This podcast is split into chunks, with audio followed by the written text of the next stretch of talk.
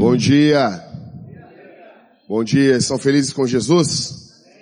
Meu nome é Jackson ou Everton e eu sou um dos pastores dessa igreja. Nós estamos muito felizes aqui com o que Jesus tem feito no nosso meio. Eu estou bem, bem abalado. Eu estou me recuperando ainda de uma doença. Então, eu passei a semana inteira na cama, deitado, tomando remédio. O remédio que eu tomando é muito forte. Então, bem complicado. Levantei só para estudar um pouco a Bíblia, para pregar e para pregar aqui para os homens. Depois já volto para a cama de novo. Tô, tô bem acabado. Mas Deus é poderoso. Então eu estava orando ali na, na sala. Eu estava falando para Deus assim, ah, quando a gente fica doente, a gente fica tão autocentrado, né? Parece que o que só importa no mundo é a gente. A gente quer ficar bom, né?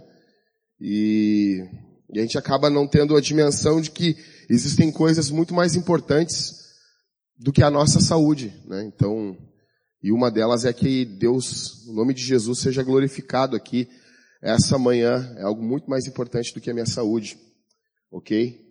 Confesso que eu queria estar dormindo, deitado, com dor no corpo todo, mas é um grande privilégio poder pregar o evangelho assim também, né? Então, gente, eu estou muito feliz com o que Deus está fazendo no nosso meio, muito feliz. Na Cavalo Branco, então, nem, nem, não tem nem como enumerar. Mas eu fico, às vezes, chateado com o número de ataques, de indiretas, de piadas que eu venho lendo de muita gente na internet concernente à nossa reunião aqui de homens. Então, a semana foi uma enxurrada, cara. Foi uma enxurrada de gente entrando em contato, fazendo piada e, e, e coisas assim, sabe, que tu para e pensa, pô, por que isso, cara?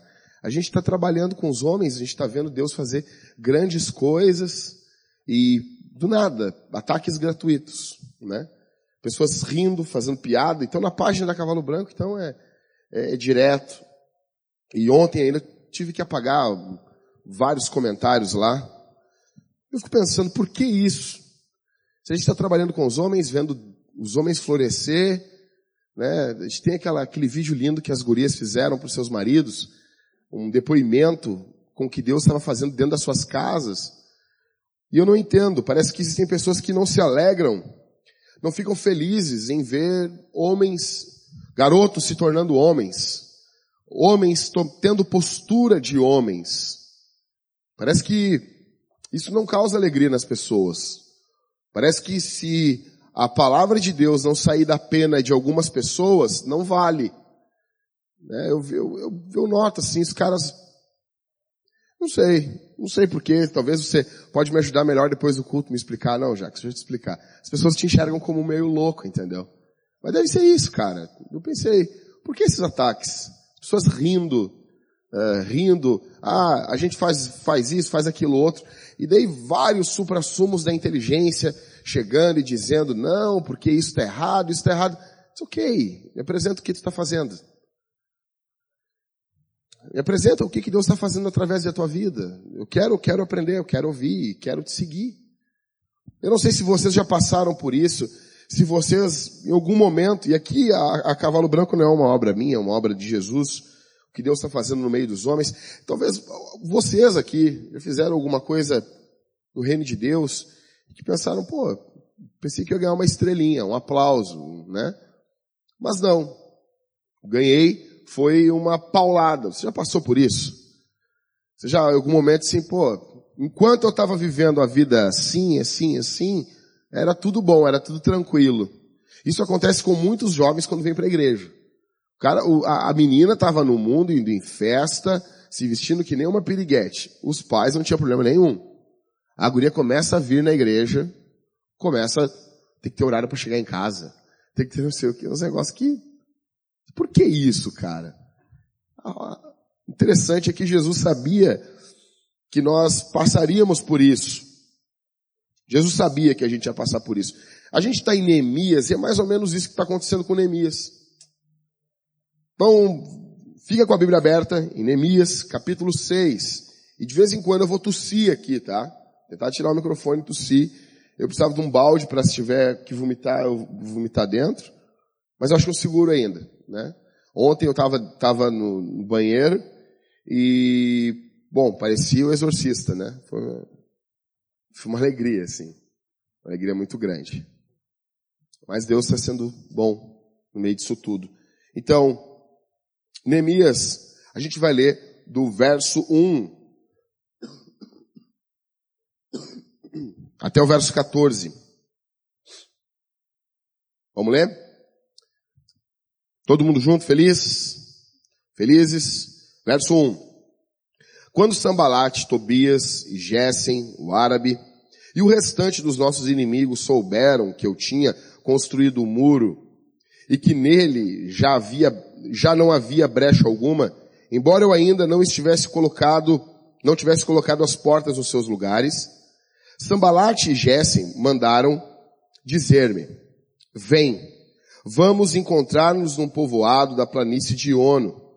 Eles, porém, estavam planejando o mal contra mim. Verso 3. Eu amo esse verso. Por isso enviei-lhes mensageiros com a seguinte resposta. Estou empenhado numa grande obra e não posso descer. Por que eu deveria parar e deixar a obra para encontrar-me convosco? Verso 4. Eles me mandaram essa mensagem quatro vezes e todas as vezes lhes dei a mesma resposta. Pela quinta vez, Sambalate enviou seu homem de confiança com uma carta aberta na mão. Na carta estava escrito, dizem entre as nações, e Gessen o confirma, que tu e os judeus planejais uma rebelião, por isso estás reconstruindo o muro. Dizem também que queres tornar-te rei deles e que nomeaste profetas em Jerusalém para proclamarem a teu respeito. Há um rei em Judá. Essas coisas chegarão aos ouvidos do rei. Por isso, vem e vamos conversar. Mandei-lhe dizer então, nada do que dizes é verdade. É tudo invenção tua. Pois todos eles tentavam atemorizar-nos, dizendo, eles vão abandonar a obra. Ela não será concluída. Então, pedi a Deus, fortalece as minhas mãos. Depois fui à casa de Semaías, filho de Delaías, filho de Meetabel, que se tinha trancado. E ele disse, vamos nos reunir na casa de Deus, dentro do templo, a portas fechadas, pois virão matar-te, sim, virão matar-te esta noite. Mas eu respondi, deveria fugir um homem como eu? Alguém como eu poderia entrar no templo para salvar a vida? De maneira nenhuma entrarei lá. Verso 12. E percebi que não era Deus que o enviara, mas ele pronunciou essa profecia contra mim porque Tobias e Sambalate o haviam subornado. Eles o subornaram para me atemorizar, a fim de que eu agisse, a fim de que eu agisse assim e pecasse para que tivessem motivo pelo qual me pudessem difamar e desacreditar. Verso 14. Lembra-te, meu Deus, do que fizeram Tobias e Sambalate, e também da profetisa Noádia, e dos demais profetas que tentaram atemorizar-me. Bom, um resumo básico, vocês já sabem. Neemias, ele era copeiro do rei, ele recebe um certo dia uma mensagem que a cidade está destruída, ele fica angustiado, ele fala com o rei, o rei envia ele, ele chega até Jerusalém, vê a cidade destruída, vê a cidade quebrada, e ele começa a trabalhar na reconstrução dos muros dessa cidade. Não tinha como plantar igrejas, não tinha como construir escolas, não tinha como construir casas, se a segurança da cidade não estivesse em dia. Eu sempre digo isso. E aqui não é questão política, você pode pensar diferente, tá bom? Fica tranquilo, não, não, você não vai ver da minha boca aqui nunca um, uma palavra em favor de nenhum candidato político em cima desse púlpito. Mas eu vejo que a Bíblia nos diz que a base, sempre nós falamos, saúde, segurança e educação, né? É sempre isso, né? É a tríade né, das campanhas. Todo mundo e vão defender honestidade. Mas a base desses três, saúde, educação e segurança, a base não é a saúde e não é a educação. A base é a segurança. Porque sem segurança Não adianta você ter um hospital se você não tem como chegar no hospital. Não adianta você ter uma escola se você não tem como chegar na escola. Então Neemias começa pela segurança. Não adianta nós temos uma cidade com várias coisas, com escolas, com várias coisas de primeiro mundo, se não tem segurança. Então Neemias entende isso e ele começa a construir um muro na cidade. Hoje ele seria atacado por ser uma pessoa que quer desunir as pessoas. Você está construindo um muro, Neemias. Não faça um muro. O muro não é, não é legal. Muro é algo ruim. Abrace as pessoas. Cante uma canção. Estoure uma champanhe. Sejam felizes. Cantem We Are the World. Saiam correndo pelas ruas nus, bêbados, com uma ovelha na mão igual Woodstock. Sejam felizes.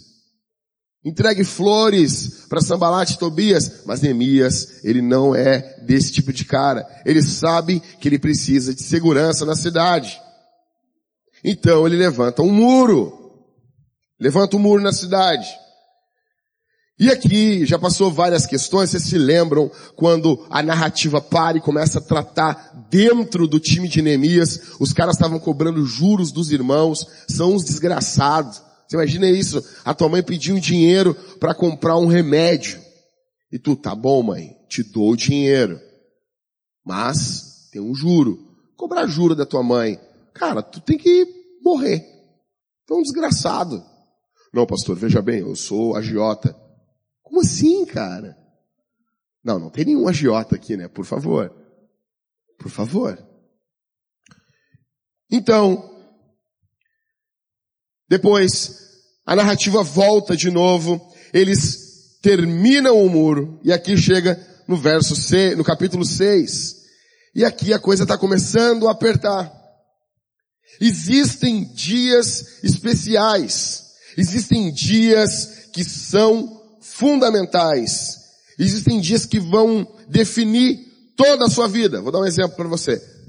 O dia que você decidiu seguir Jesus.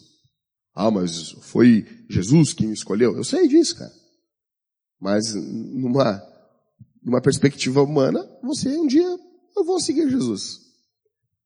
Esse dia foi um dia muito importante na sua vida. E ele vai impactar todo o resto da sua vida. O dia que você escolheu com quem você vai casar. Isso vai impactar a tua vida. Não, mas eu posso me separar. Mas não importa, meu. Vai impactar a tua vida toda. Você quer uma coisa que impacta mais a vida de uma pessoa que uma ex-mulher? O resto da tua vida. Então vai impactar a tua vida. Tu continuando ou não casado, vai impactar toda a tua vida. Dependendo ainda da mulher, legal. Vai impactar até depois da tua vida. Esperamos que você seja homem o suficiente para ficar casado com a tua mulher até o último dia de vida de vocês. Homens fazem isso.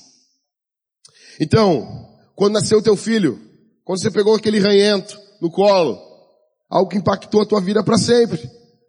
Aquele ser ali que caga até as costas, quando, quando caga, caga o cabelo. Tem criança que caga, caga o cabelo, eu não entendo isso, velho.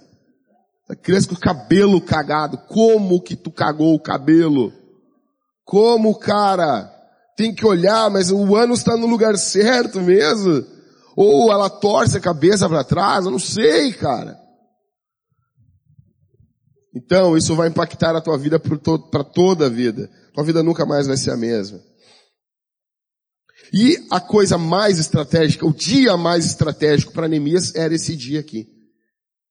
Haviam acabado de construir o um muro, só não tinham colocado as, as portas ainda. E tudo depende disso. Tudo aqui em Jerusalém depende desse muro.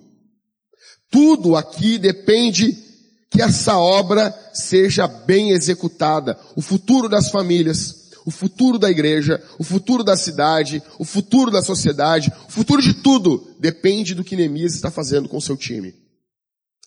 Então ele encerra o trabalho e ele é chamado por Sambalate para conversar. Então, eu quero rapidamente extrair para vocês duas coisas desse texto e eu quero que você preste a sua atenção, você anote isso. E você, uma coisa, cara, foi a, foi a Jennifer essa semana que me mandou um texto muito bom. sobre ouvir um sermão. Cara, pregador passa algumas horas preparando o sermão. Algumas horas. E eu vejo que às vezes as pessoas não se preparam para ouvir a palavra. Descartam. E esse texto, o cara dizia bem assim, a pregação, o sermão, o, o evangelho, ele é tão importante, não é porque eu estou pregando, gente, é porque é a palavra de Deus. Mas ele é tão importante que muitos sermões viram livros. Você pode ver. Os livros do Martin Lloyd Jones, é tudo pregação. Vários livros do Spurgeon, é tudo pregação dele. Eu tenho lá um calhamaço enorme, mil e seiscentas páginas, só dos sermões do Spurgeon sobre Jesus. São pregações. Então, valorize o que você vai ouvir aqui. Coloque em prática. Pensa, anota. Se você não anotar, você vai esquecer. Se você não anotar, você vai esquecer. Medita nisso. Leva para a tua semana durante, durante esses dias que vem. Revisite esse sermão. Então, a primeira coisa que salta nesse texto para mim é perseguição. Fica claro, anota aí, ô, Ismael, anota aí, anota aí, Elvis. A primeira coisa que salta desse texto é perseguição. Verso 1. Eles tentam desviar Neemias de sua missão. Você tem que entender isso. Se Deus chamar você para alguma coisa, alguma coisa que tem peso, que tem importância, se você entender pela palavra, ou por uma convicção interna, por uma, uma convicção de dever, ou se você entender pelo poder do Espírito Santo, o Espírito Santo falar dentro de você, porque ele fala, se você entender que Deus está chamando você para alguma coisa, saiba, você vai ter pessoas que baterão contra isso. Eu não estou dizendo que tudo que tu quer fazer é Deus. Mas eu estou te, te, falando que quando Deus te chamar para fazer alguma coisa, você terá oposição. Vai haver tentativas de desviar você do seu caminho. Inimigos e o próprio diabo. Nota uma coisa aqui. Até então, Sambalate, Tobias, o Éder, eles estavam falando de forma aberta contra Neemias. Eles estavam falando de forma aberta, escancarada, contra Neemias. Só que agora eles adotam a postura da sutileza. Vamos tomar um café? Vamos sentar? Vamos ser amigo? Dá o dedo aqui. Vamos estar junto? Verso 2. Olha só. Sambalate e Gessen mandaram dizer-me, vem, vamos encontrar-nos num povoado da planície de Ono. Vamos, vamos, vamos estar junto, cara. Vamos se encontrar, vamos nos encontrar numa padaria. Vamos tomar um café. Vamos bater uma foto junto e postar no Instagram. Esse cara que só complicou as coisas, agora ele quer ser amiguinho. Você imagina isso? Parece lindo. Talvez alguns cristãos mais purinhos diriam, Anemias, Jesus é amor. Ama, tu tem que amar o sambalate.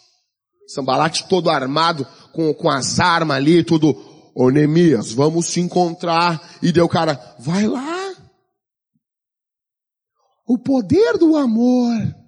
E vai cantando diante do trono. O poder do teu amor. Aí o Neemias chegando, junto, tomando os tiros, já era. Acabou o muro. Acabou tudo. Cara que só complicou. Cara que só ferrou as coisas, quer ser amigo. Só que a missão de Neemias não é tomar chá com sambalate. A missão de Neemias não é dar as mãos para sambalate. Não!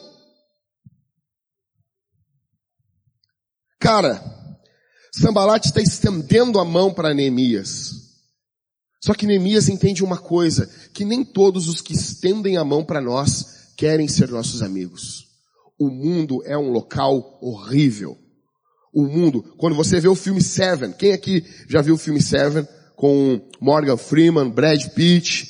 Esse filme é demais. Até o, o, o diretor agora da série Mind Hunter da Netflix, ele é o mesmo diretor, é o não sei o que, Fisher, alguma coisa assim. Ele é o mesmo diretor do filme Seven. Cara, e quando encerra o filme, o, o, o, Morgan Freeman diz assim, que ele é o autor, detetive Somerset. Ele diz assim, o mundo é um local sujo, feio, nojento, mas eu ainda continuo acreditando nele. O mundo é assim. Seria legal se todos fôssemos amigos? Seria. Seria legal se todos estivéssemos juntos, abraçados? Seria. Mas o mundo não é assim. Você tem que entender isso. Neemias está entendendo isso aqui. Às vezes, você precisa entender que os traidores também beijam. E Jesus sabia disso. Foi traído pelo seu discípulo. Os traidores também sabem beijar, sabem apertar a mão, sabem dar um abraço, sabem falar uma palavra que você quer ouvir. Não seja ingênuo. Não seja ingênuo. Você vai casar, você vai liderar uma empresa, você vai pastorear, não seja ingênuo. Cara, eu vou dizer uma coisa para vocês. Eu cansei de ser ingênuo. Solteiro. Solteiro é solteiro, cara. Entendeu? Solteiro, ninguém depende de ti, faz tua vida. E eu cansei, cara, cansei. Os caras agindo com maldade, com malícia. Depois que tu casa, tem, um, tem uma pessoa que depende de ti, emocionalmente, espiritualmente, financeiramente, e tu não pode, cada passo que tu dá, tu bota uma pessoa dentro da tua casa, às vezes essa pessoa pode destruir o teu casamento, pode inventar fofoca, fazer um monte de coisa. Eu comecei a tomar algumas posturas no meu casamento. Por exemplo, então, tem alguma questão mental que eu faço. Algumas pessoas eu cortei o relacionamento para sempre. Sério, Jackson? Sério? Sério? Como assim, Jackson? Para sempre? Acabou. Não, não pode. Não, nós somos de Jesus. Jesus nunca mais voltou nos locais onde era maltratado, cara. Eu não estou falando aqui para ser um imbecil, a pessoa te pediu perdão, a pessoa errou contra você, perdoa, volta a conviver, sejam amigos, estejam juntos. Isso é uma coisa. Isso é uma coisa. Outra coisa é malícia. É gente maliciosa. É gente astuta, que trama, que maquina, que pensa, que ajeita. Eu digo para você, não se relaciona com esse tipo de gente. Existem pessoas que você não deve se relacionar. Não deve. Não deve. Não deve. Você precisa, amém, Estamos vivendo esse mundo, o pecado ainda domina sobre esse mundo. Um dia nós estaremos no novos céus e nova terra, estaremos juntos. Não é que você não vai cumprimentar a pessoa, que você não quer o bem da pessoa, que você não vai amar a pessoa, isso é uma coisa. Mas nem todo mundo precisa estar dentro da tua casa. Nem todo mundo precisa estar na festinha de aniversário dos teus filhos, do teu pet. Nem todo mundo precisa. E é isso que Neemias está entendendo aqui. Neemias tem discernimento. Para muitos aqui, Neemias está sendo intransigente. Você imagina isso? Um canal de YouTube convida outro para ter uma discussão. Vamos discutir isso aí. Vamos falar um pouco sobre isso aí. Vamos conversar. Eu, eu acho engraçado isso às vezes. Ele seria chamado hoje de um cara intransigente período, em época de YouTube, Facebook, ele seria tido como covarde. Mas por que não vai lá conversar com o cara lá, Neemias? É muito engraçado, no período de internet, tu não sabe quem está do outro lado. E ainda quando às vezes as pessoas nem assinam suas redes sociais. Semana passada, um cara me chamou. Pastor, eu queria saber, me ajuda, eu tenho uma dúvida. Começou bem assim. Eu queria saber uh, se as pessoas que nunca ouviram o Evangelho, se elas vão para o inferno. Uma pergunta, né? Nunca ouviram o Evangelho, só nunca ouviu. Tá numa ilha lá, um índio numa ilha, nunca ouviu o Evangelho. Ele vai para o inferno, né? É, ele perguntou ainda, tu é dessa turma, falou o número de teólogos que acredita nisso. E daí, ou tu é dessa outra turma que tu acredita que não, que, que Deus salva essas pessoas. Aí eu, vão pro inferno. E o cara se irritou assim de um jeito. Não, mas porque não pode, porque...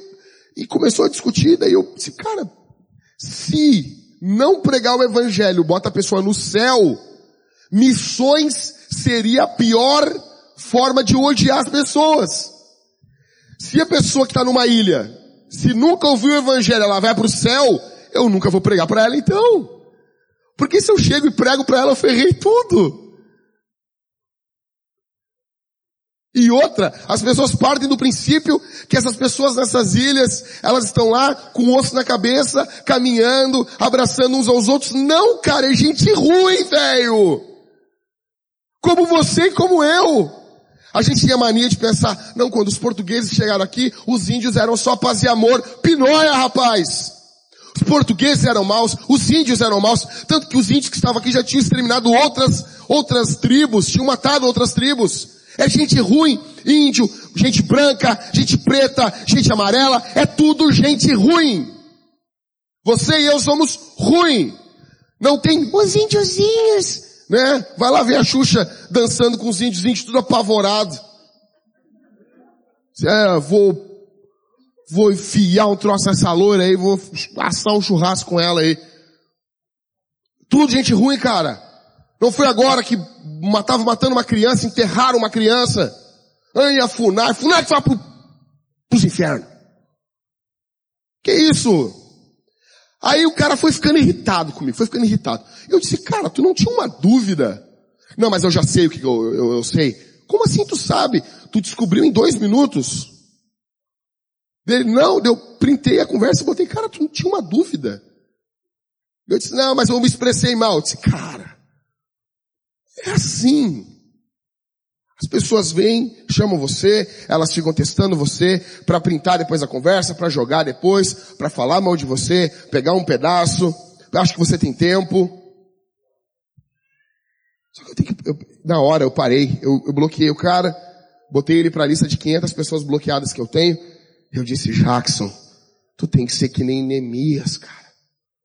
Neemias aqui, fico imaginando assim, ó, o WhatsApp do Neemias, pim, né? Sambalate. O meu não vai atender.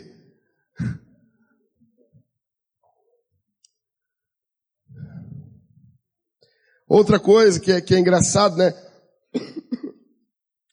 Você tem que entender isso. Conforme você vai começar a fazer as coisas para Deus, algumas pessoas vão, vão surtar. Tem um louquinho que vem aqui às vezes na igreja.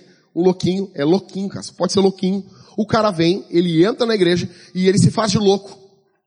E ele começa a perguntar, mas o que é isso aqui? É uma boate? Ele faz assim. Ele é de uma igreja extremamente conservadora, acha que as mulheres não podem depilar o sovaco, não sei se pode tomar banho uma vez por semana, e ele vem e ele começa a perturbar. E ele, as pessoas, ah, isso aqui é uma boate? Ele começa a perguntar, dos caras, daí os irmãos não, não conhecem ele, entendeu? Não, é uma igreja, uma igreja de quê? De satanismo? E ele começa a perguntar assim, e daí um dia eu ele já tinha ido na outra igreja, quando ele me viu, ele se fazendo, eu disse, cara, eu te conheço, rapaz. Rala peito meu, vaza. Não, mas aqui é a casa do Senhor. Que casa do Senhor, rapaz? Vaza daqui, rapaz. Não sei o quê. Daí tava o Halisson ali, o Halisson quase grudou o pescoço dele. Eu disse, cara, vaza daqui, rapaz. Por quê? Eles vêm para aqui para tirar onda, para tirar sarro. Eles estão o quê? Estamos pregando evangelho, discipulando, cuidando de problema real. E tem gente que não está nem aí para isso. Eles vivem somente de ficar na frente do computador, se masturbar, comer fast food e ver jogo e jogar jogo no videogame. É isso que eles vivem. A vida desses caras é isso. Neemias diz para os caras, eu estou empenhado numa grande obra. Eu gosto também quando os caras chegam e perguntam, começam a perguntar as coisas da igreja. Umas coisas que é da igreja, da igreja local, assim. Jackson, me responde uma coisa. Os caras nem são daqui do Rio Grande do Sul. Como é que funciona tal coisa? Eu disse, não, funciona, mas não vou te falar. Mas por quê? Não, porque isso é da igreja, cara. O que a gente quer mostrar, a gente posta. O que a gente não quer, a gente não posta. Tem coisa que é nosso. As pessoas acabam querendo minar. Neemias vai dar resposta dizendo, eu não posso parar, eu estou fazendo uma grande obra para Deus. Isso pode parecer arrogante, né? Mas não é. Porque tudo que é feito para Deus é grande. E principalmente isso aqui que é a base da igreja. A base é a prioridade de Neemias. Neemias sabe qual é a prioridade. Eu pergunto, qual é a tua prioridade? Você sabe qual é a tua prioridade? Você sabe qual é a prioridade da tua vida? Você sabe? Não, Jackson, a minha, a minha prioridade é Jesus. Depois a minha esposa. Depois os meus filhos. Os filhos depois a esposa. Depois a igreja e a cidade. E aqui na, nos filhos, a esposa entra a família. A igreja e a cidade. É a minha prioridade. Você tem uma você tem isso na prática na sua vida, não somente na teoria. Você tem isso na prática. Neemias tem. Eh, você tem que explicar isso. Tem muita coisa acontecendo. Essa é a melhor resposta que eu dou. Quando vem umas perguntas estúpidas, a coisa, ah, Jackson, uh, eu preciso que tu me ajude. E, e as pessoas não entendem que na internet a conversa, ela não é, tu não vai sentar e falar com as pessoas. A pessoa pergunta, oi, tudo bem? Posso falar contigo? Tipo, cara, já fala, velho. Daqui a três anos eu respondo. Vai falando, vamos falando né? Gerúndio, vamos, vai indo e vamos falando. Vai, meu. Você, você perde tempo com gente. Você começou a congregar conosco, você começou a ouvir piadas e você começou a querer responder uma por uma. Você não vai conseguir. Não vai ter como. Não tem como. Neemias, ele entende uma coisa, que o que ele está fazendo vai ter uma implicação para gerações futuras. Você tem noção disso? Ele está construindo um muro, ele entende, aquele muro não é só para a geração dele. Você tem noção do que nós estamos fazendo na plantação de uma igreja, no cuidado de pessoas, tem implicações eternas? Você pensa isso? Você pensa isso? Por favor. Você sabe que você tem implicação eterna, vai ficar para teus filhos, para os filhos dos seus filhos. Isso vai ficar para as próximas gerações. Precisamos plantar igrejas saudáveis, porque isso são os muros da cidade. A base de uma cidade são boas igrejas. Aí verso 4.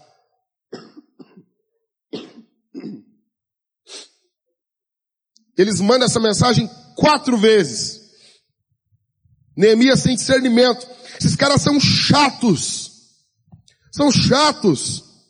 Aí Neemias pratica a disciplina dos campeões. Qual é a disciplina dos campeões? É dizer não. E você e eu muitas vezes somos escravos das demandas dos outros. As pessoas criam uma demanda pra gente. As pessoas criam um cronograma pra gente. E elas querem que a gente dance em cima daquele cronograma. E a gente fica correndo para trás, para cima, para outro. Diz assim, não. Diga não. Não tem o sim, senhor? Tem que ter o não, senhor. Então eu vou fazer aquele filme eu fazer agora, você vai falar não para tudo que aconteceu na tua vida. Então, tem, tem coisas que você tem que ser mais aberto. Você tem que conviver com os irmãos. Você tem que estar junto com a sua família. Você tem que, óbvio, mas existem demandas que são expectativa das pessoas. E você não pode querer preencher isso aí, cara. Você não pode. Não pode. Neemias pratica a disciplina dos campeões, ele diz não. Não é que você não ama, não é que você não quer bem, não é, não é isso. É simplesmente não tem como. Sambalat e Tobias, eu tenho certeza que eles na, olha, olha aqui para mim. Sambalat e Tobias, eu tenho certeza, quando a, as mães dos dois estavam com os dois indo no Zafari, quando eles eram criança, na década de 80, e eles diziam, eu quero salgadinho! E ela dizia, não vou te dar salgadinho. Eu quero salgadinho! E daí se jogavam no chão. Eu quero salgadinho! Escuta aqui, meu, se eu tiver um filho, meu filho se jogar no chão, eu vou quebrar a costela dele com o bico da minha bota. Pum, levanta, rapaz. Ai!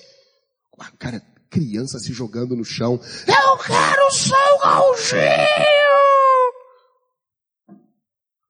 Eu fiz isso uma vez só na minha vida. Eu nunca mais vou me esquecer desse dia.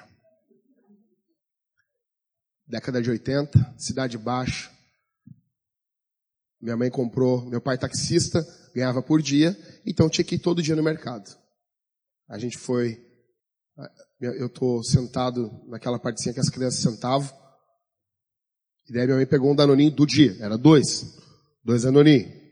E daí ela parou no, naquele negócio ali, ficou um negócio gelado ali, ficou os danoninhos, eu troquei pelo danoninho Maxi, que é o grandinho, que tem uma capinha, que vem mais, porque eu já era comilão. Eu tinha uns três anos de idade, mais ou menos. Aí na hora de passar para pagar, não tinha dinheiro. Daí minha mãe olhou para mim, tá, não, tranquilo. Fiz um berredo no, no coisa, eu nunca vou me esquecer. Aí chegou em casa, a minha mãe, igual uma psicopata, ligou o rádio. Por que ela tá ligando o rádio? Trancou a porta. E ela operou um milagre em minha vida. Desde então, eu ia no, eu saía com a minha mãe, o meu, louco de fome, meu. E a mãe dizia, quer? Eu, não, não quero. Nem gosto.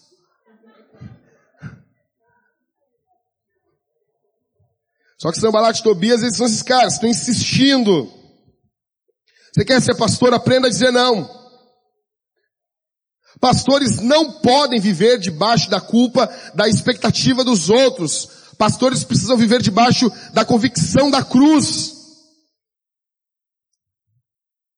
E aí, eles ficam insistindo. Verso 4. Aí no verso 5, a coisa tá, a porcaria tá feita. Eles vão enviar uma carta aberta. Uma carta aberta é uma carta que não é selada. Tinha aquele selo ali, né? O cara botava um selo real, ficava, botava tipo, mais ou menos parecido com o sebo de vela, ou às vezes era com, com papel que era grudado, era uma coisa que não tinha como ser descolado. Carta aberta, todo mundo sabia o que estava no, no conteúdo daquela carta. Já mandou essa carta aberta para difamar Neemias. Os blogs da época tá todo mundo falando. Tá todo mundo discutindo. Só se fala nisso. Aí verso 5. E pela quinta vez Sambalat enviou o seu homem de confiança com uma carta aberta na mão. Na carta estava escrito, dizem entre as ações, e Gessen o confirma, que tu e os judeus planejais uma rebelião. Por isso, estás reconstruindo o muro. Dizem também que queres tornar-te rei deles. Então, esse dizem entre as ações dá, dá um tom oficial na coisa, né? Dá um tom. Tem gente que faz isso, cara. Cara, tá todo mundo falando. Não, só se todo mundo, todo mundo quem, cara? O que tem que perguntar é isso aí? Tá no teu trabalho lá. Aí chega o cara assim, Michael, tá todo mundo falando. Aí a primeira pergunta, todo mundo quem? Todo mundo quem? Fala firmão, quem? Não, é que o fulano, fala quem? Quem tá falando? Se tu não falar, tu é um mentiroso, eu nunca mais falo contigo. Assim. Ah, ah, oprima Todo mundo quem, cara? Dizem entre as nações. E Gessen confirma. Grandes, grandes bosta. Grandes bosta. Esse árabe confirmando aí. Grandes porcaria. Então Neemias confronta a mentira. Eu gosto muito disso aqui, cara. Verso 8. Não, verso 7. E que nomeasse profetas em Jerusalém para proclamarem ao teu respeito a um rei em Judá. Essas coisas chegarão aos ouvidos do rei, por isso vem e vamos conversar. Agora ele diz assim, cara, olha o tom agora que o Sambalate está falando com ele. Vem e a gente vai conversar. Estão falando isso, isso, isso e isso. Cara, muitas pessoas teriam cedido nesse momento aqui. Muitas pessoas. É pressão, negão. Aí verso 8. Mandei-lhe dizer então, nada do que dizes é verdade, é tudo invenção tua. Tudo. Você imagina isso? Verso 9.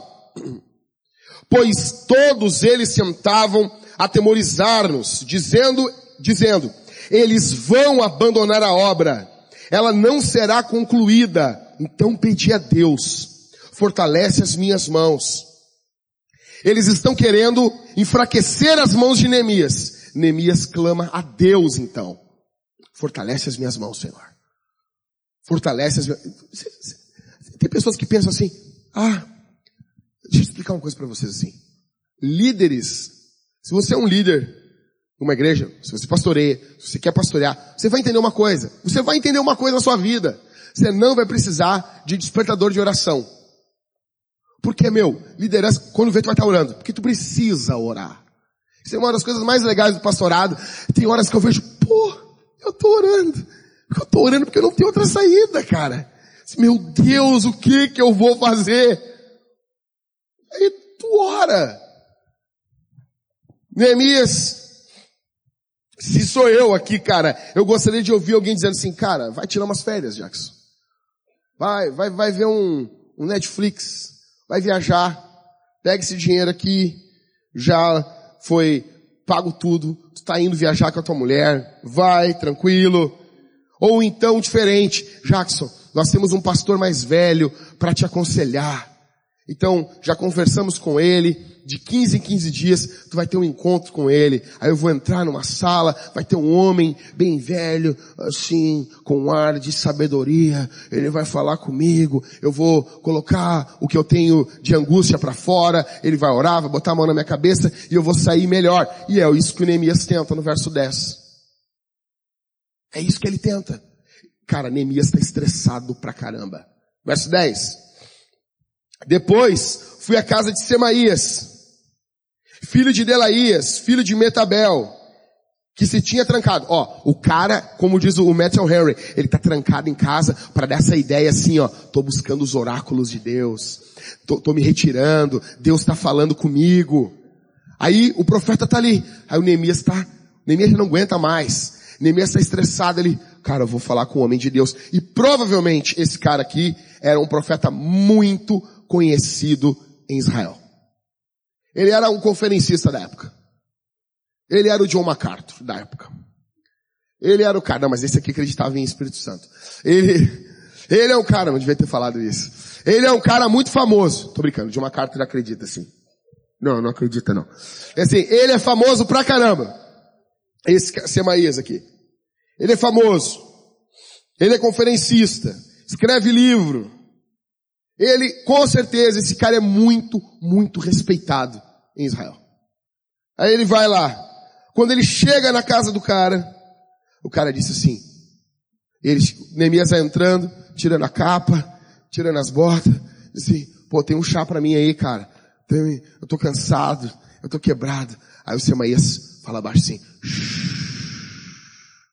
e o Neemias, o que, que foi, meu? Não, não, não, não, não, não. Vamos nos encontrar na igreja. Vamos lá na igreja lá. Ele, por quê, cara? Ele diz, aí o termo tá assim, ó. Vamos nos reunir na casa de Deus, dentro do templo, a portas fechadas. No hebraico tá assim, pois virão uma tarde. Embaixo, sim, virão uma tarde esta noite. O te, a forma como foi falado isso aqui é falado com uma, é uma, uma forma para dar autoridade. É falado até em prosa dá uma, é como se fosse Deus dizendo mesmo. A linguagem que está sendo usada aqui é para dar peso. Aí o cara está indo se aconselhar com um profeta, com um homem mais velho, e ele diz, vamos lá para o templo, porque vão te matar. Vão te matar essa noite. Olha só. Aí verso 11. Eu amo Neemias, cara. Mas eu respondi, deveria fugir um homem como eu. Cara, olha só, meu, esse cara não é fraco não, cara. Esse cara sabe quem ele é. Ele sabe quem ele é, meu. Tu tá olhando. E um cara que nem eu vai fugir. Não é uma visão exaltada de si mesmo, mas também não é uma visão rebaixada. Esse cara sabe quem ele é, meu. Só um pouquinho, cara. Tu não tá falando com guri, rapaz. Eu sou mais novo que tu, mas não sou guri. Um homem que nem eu Vou fugir?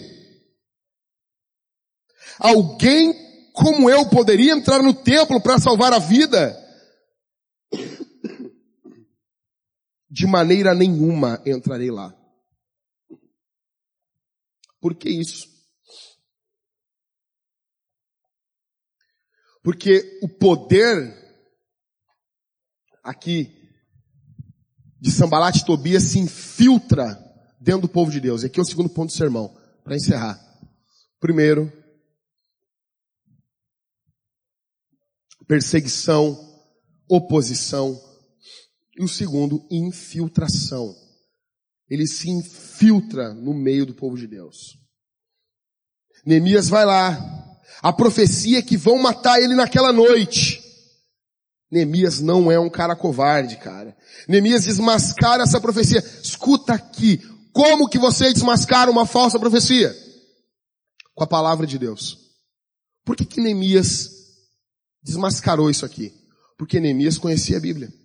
E ele sabia que somente um sacerdote podia entrar dentro do templo.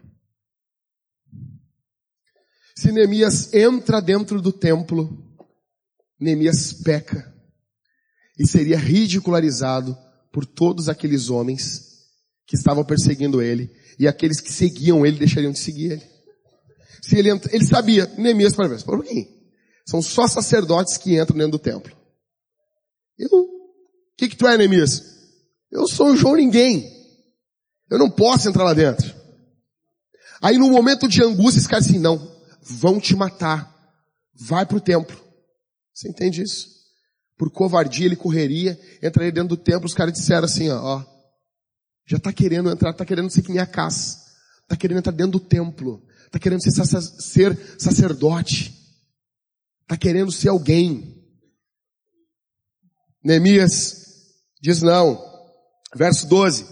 Percebi que não era Deus que o enviara, mas ele pronunciou essa profecia contra mim, porque Tobias e Sambalate o haviam subornado. Escuta aqui, cara. Existem pregadores subornados hoje? Existe sim. Vai pregar nos lugares. Uma coisa é o pastor contar para ti, mais ou menos como está a igreja. Outra coisa é tu ir pregar nos locais e os caras dão tudo que tem que pregar. Isso é muito comum. É muito comum. É muito comum. E alguns eles chegam a dizer assim, olha, cara, se tu pregar tal coisa, ah, o valor da oferta aumenta. Isso é sério. Sério, já, sério, cara. Você, tá, você, tá, você acha que você está onde, cara? Se profetizar para o pastor da igreja, nossa, cara, o valor da oferta aumenta. Isso é fato. Isso é o que mais acontece hoje em dia. O cara vem e traz uma mensagem que está tudo bem, que está tudo tranquilo. São falsos profetas. Neemias não é um sacerdote. Deus, você tem que entender uma coisa, Deus não contraria a sua palavra.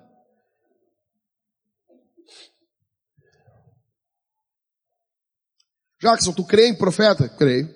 Tu crê em sonho? Creio. Cara, eu creio no pacote completinho, com tudo, com língua estranha.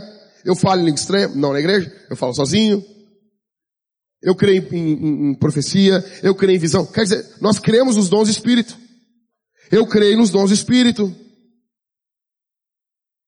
Só que eu, o fato de eu crer, eu também sei que existe muita falsidade em cima disso. Muita gente que usa esse tipo de coisa. Muita e muita gente. Muita gente. Você se lembra do profeta, se lembra do profeta novo e do profeta velho? Você se lembra disso? O profeta novo chega loucão, ele chega e profetiza contra o altar, pá, e pum, o altar racha no meio, e acontece um tendel, e daí o profeta vai saindo da cidade, e ele diz assim, Deus não deixou eu comer nada, e eu tenho que voltar embora, não voltar para o local que eu, que eu vim, uma coisa assim. Aí o profeta velho manda um cara e diz assim, não, fica tranquilo, o anjo de Deus apareceu para mim e diz que tu pode vir aqui em casa. Ele vai e ele come com o profeta velho. Quando ele está comendo com o profeta velho, o profeta velho é tomado pelo Espírito Santo e diz assim, porque tu foste rebelde à palavra do Senhor, tu vai morrer. E quando ele cinge o, o, o cavalo ou a jumenta que ele estava montando e ele está indo embora, um leão ataca ele e mata ele. Não come o corpo dele. Quando os caras chegam, tá o corpo dele, o jumento e o leão parado do lado. Você se lembra? Isso está na Bíblia. Ou seja, ele não foi fiel à palavra. Você quer, você, precisa estudar a Bíblia, cara. Neemias só pôde continuar construindo o muro porque ele conhecia a Bíblia. Sabe por que, que você não, você perde a sua batalha contra o pecado? Porque você não conhece a Bíblia. Porque você não estuda a palavra. Porque a palavra não te limpa, não transformou a tua vida. É por isso que você é escravo ainda. É por isso, semana, eu conversei com algumas mulheres. E a reclamação é a mesma. O meu marido está envolvido com pornografia, com, com, com, com, pornografia, com filme, filme pornô, e isso, aquilo, aquilo outro. E eu fico pensando assim, cara, mulheres desesperadas. Essa semana, uma menina na internet entrou em contato comigo, o marido dela traiu ela, já vinha fazendo um monte de coisa, desesperadas, desesperadas. Eu fico imaginando. Não, eu falei para minha esposa essa semana, eu não entendo. Eu não entendo. Deus deu uma mulher pro cara. Uma mulher. Não, uma mulher. Você está entendendo uma coisa? Se você é homem, se, se não, mulher é uma coisa boa. Não estou ofendendo ninguém falando isso, tá? Que, que bom, pastor. Pensava que tu queria, achava homem uma coisa boa. Não, mulher, uma, mulher. Uma... Aí Deus assim, como eu gosto de ti, eu vou dar uma mulher para ti. Você tem noção disso? Uma, todinha, é para ti. Para ti. Da, pra, daqui da cabeça até a planta do pé. É tua. Deus, cara, deixa a mulher e fica com o celular no computador. Eu não entendo. A gente vai ter que falar isso na Cavalo Branco, algumas coisas. Eu quero conversar com vocês, com os homens aqui da igreja. Eu não entendo. Eu não entendo, cara. A nossa geração trocou a realidade pela mentira. Por que isso? Porque tem pouca Bíblia. Porque ama pouco Jesus. Então, a pessoa, até o pecado, ele não, não, não, se tu falar hoje disso, se tu chegar em 1930 e falar para os caras assim, cara, eu venho do futuro. Aí o cara vai dizer assim, que legal. Assim, no futuro, os homens não vão querer as mulheres. Vão querer umas bonecas no Japão e vão querer, sério, e vão querer ver filmes numa tela. Eles não querem mulheres. Você tem noção disso? Os caras lá em 1930 dizem, não, tá brincando comigo, cara. Você tá brincando? O pecado é irracional. O pecado ele tira a lógica da cabeça das pessoas. Não, não, não faz sentido, cara. Você só pode vencer isso se você amar a palavra de Deus. Que daí você volta com a razão. Você, ah, tô entendendo, a vida é assim. Óbvio.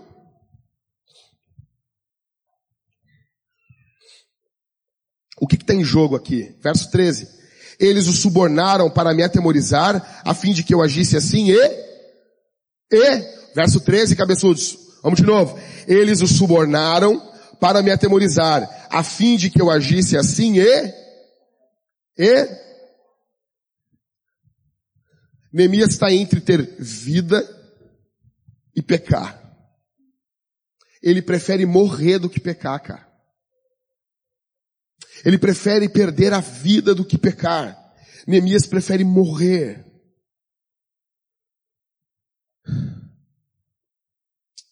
Nota uma coisa aqui, cara, encerrando. Neemias, ele é um cara solitário. Você nota isso?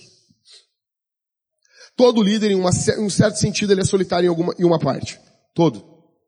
Todo. Todo. Todo. Todo líder, em certo sentido, ele vive no futuro. A cabeça dele está no futuro. A cabeça dele, de um líder, de um plantador de igreja, de um pastor, se você quer cuidar da sua casa, quer ser um pai, se você quer ser um empresário, a sua cabeça está, em certo sentido, no futuro. Você vive no futuro. Você é visionário. Você vive no futuro. Você, de vez em quando você volta para cá mas você vive no futuro.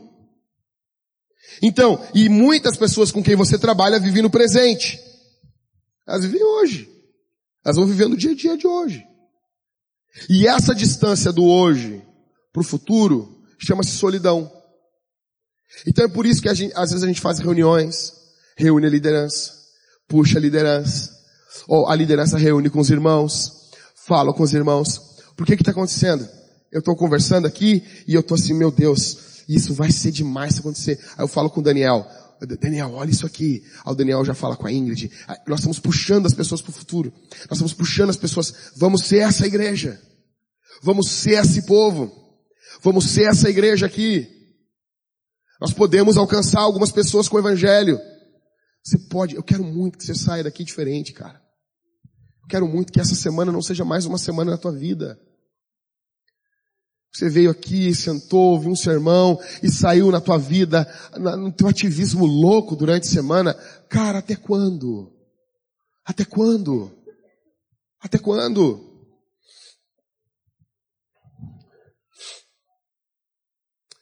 Encerrando, verso 14. Neemias diz, lembra-te, meu Deus, do que fizeram Tobias e Sambalate, e também a profetisa Noádia, ou seja, era um grupo de profetas comprados por Sambalat e Tobias. Aquilo que eles estavam acusando Neemias era o que eles estavam fazendo. Era um grupo de profetas comprados.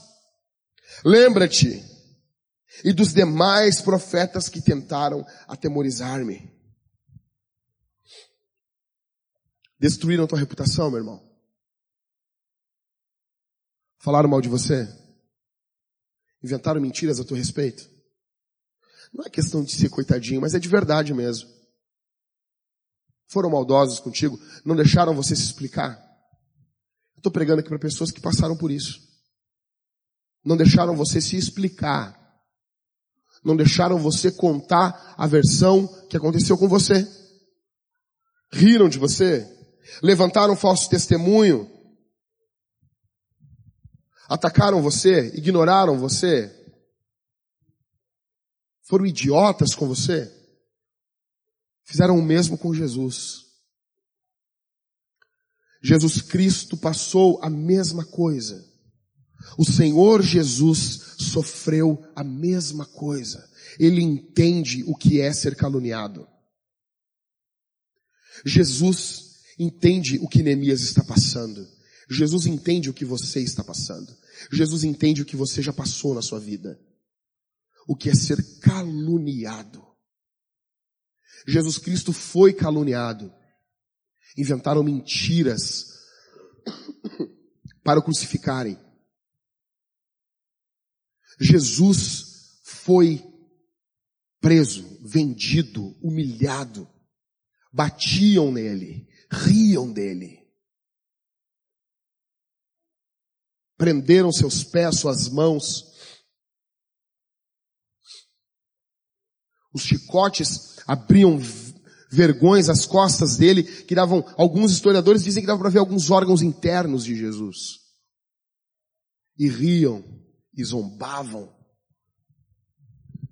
Se você quer ter uma noção, leia as crônicas de Nárnia, o leão, a feiticeira e guarda-roupa, quando eles prendem o leão.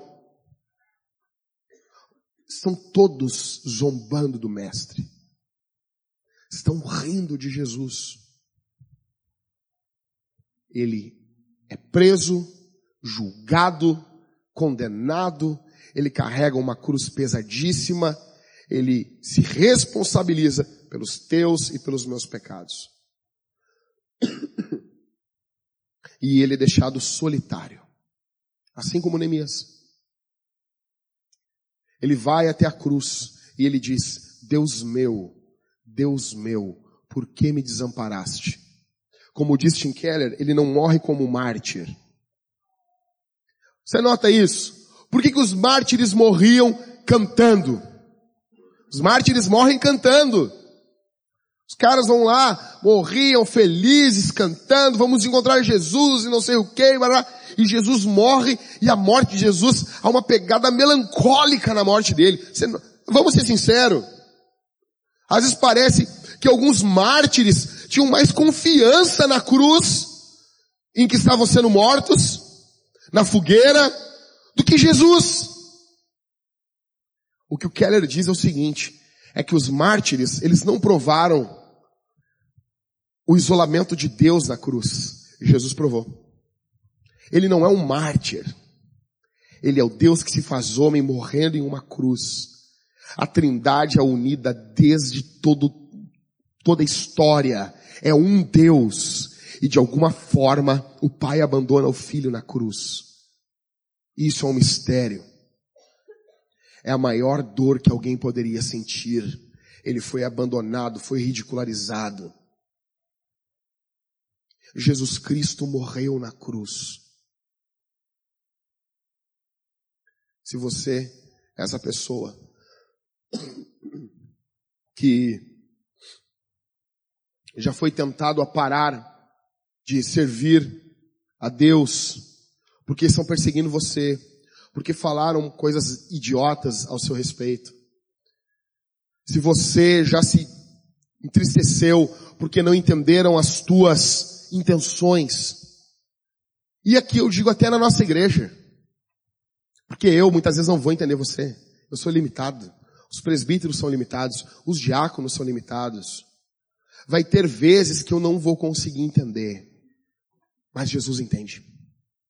Vai ter vezes que eu não vou conhecer. Mas Jesus conhece. Vai ter diversas vezes que os líderes de GC não entenderão você, mas Jesus conhece você. Ele entende você. Existe perdão, existe graça de Deus aqui, essa manhã.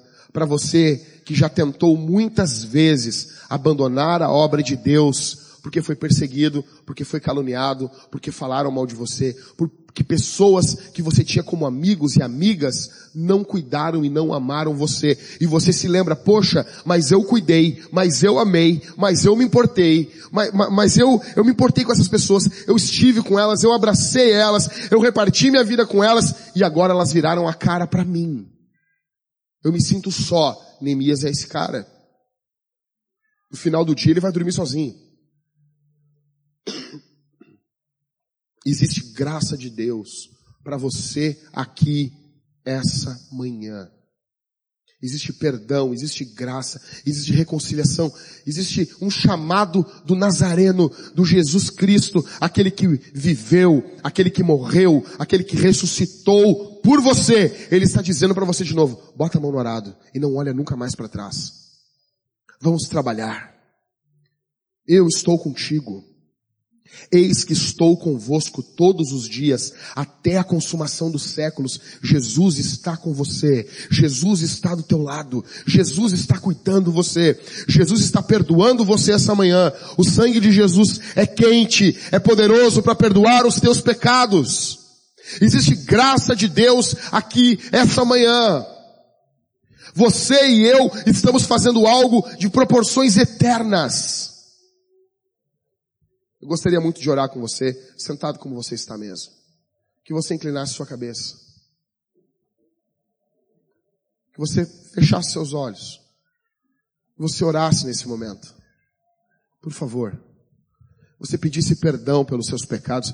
Se você tem algo a pedir perdão para alguém aqui, que você saia do seu banco, você peça perdão. Nós vamos participar da ceia. Esse é o momento de nós respondermos ofertando, ceando, cantando. Feche os olhos. Pai, obrigado pela tua palavra. Obrigado pelo teu evangelho. Tu és bom. Tu és misericordioso. Tua graça está sobre nossas vidas e eu peço que o poder do Teu Espírito Santo esteja aqui, pegando cada palavra que foi dita e aplicando ao coração dos Teus filhos. Em nome de Jesus. Em nome de Jesus. Estenda a tua mão, Senhor. Que possamos colocar a mão no arado, não pararmos diante das propostas daqueles que não querem ver a glória do teu nome. Nos ajuda. Nos ajuda, Senhor. O nome bondoso de Jesus. Que tua graça esteja abundante aqui, Senhor. Que haja perdão aqui, ministrado pelo Senhor que o Senhor levante, que o Senhor transforme, no nome bondoso de Jesus.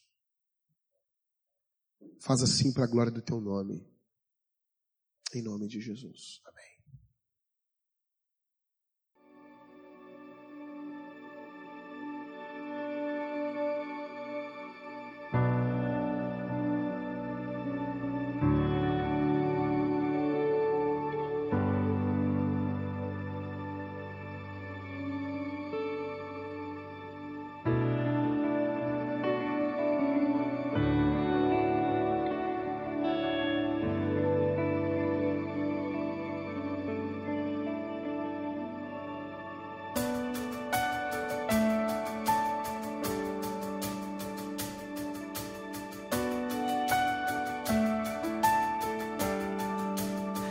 You're the God of this city. You're the King of these people. You're the Lord of this nation. You are. You're the light in this darkness. You're the hope to the hopeless. You're the peace to the restless. You are.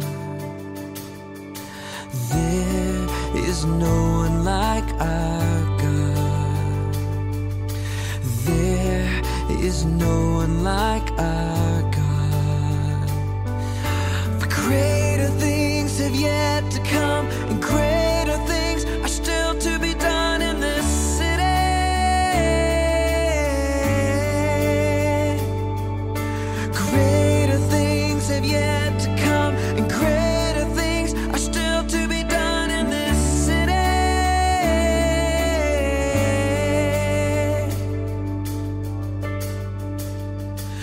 You're the God of this city.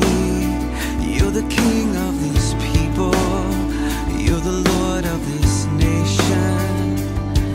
You are. You're the light in this darkness. You're the hope to the hopeless.